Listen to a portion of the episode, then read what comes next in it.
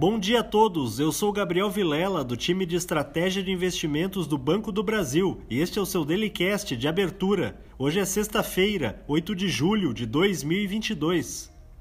Os índices futuros das bolsas de Nova York têm instabilidade depois da recente sequência de ganhos, à medida em que os investidores aguardam o payroll, que será divulgado hoje às 9h30, para calibrarem suas apostas em relação ao futuro da política monetária norte-americana.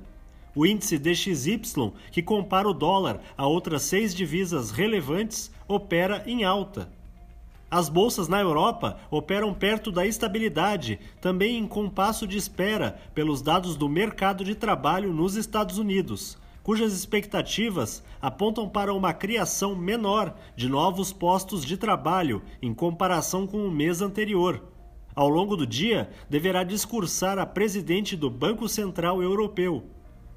As bolsas da Ásia fecharam em alta, com exceção da bolsa de Xangai, que caiu em meio a novas restrições contra a Covid-19 em várias regiões da China.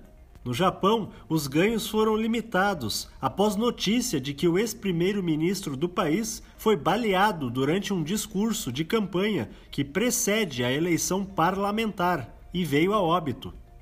O petróleo opera em alta moderada, tentando dar continuidade ao avanço de cerca de 4% ontem, recuperando-se parcialmente de robustas perdas recentes causadas por temores de que uma eventual recessão em grandes economias afete a demanda pela commodity.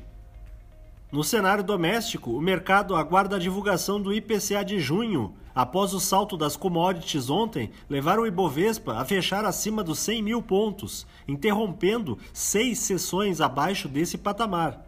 Apesar disso, continua no radar dos investidores a votação na Câmara da PEC dos auxílios.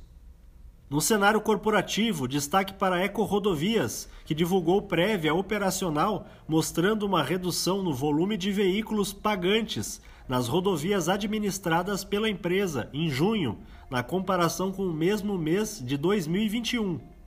Já a Ambipar informou que adquiriu a CTA Serviços em Meio Ambiente, por valor não revelado. Um bom dia a todos e até a próxima!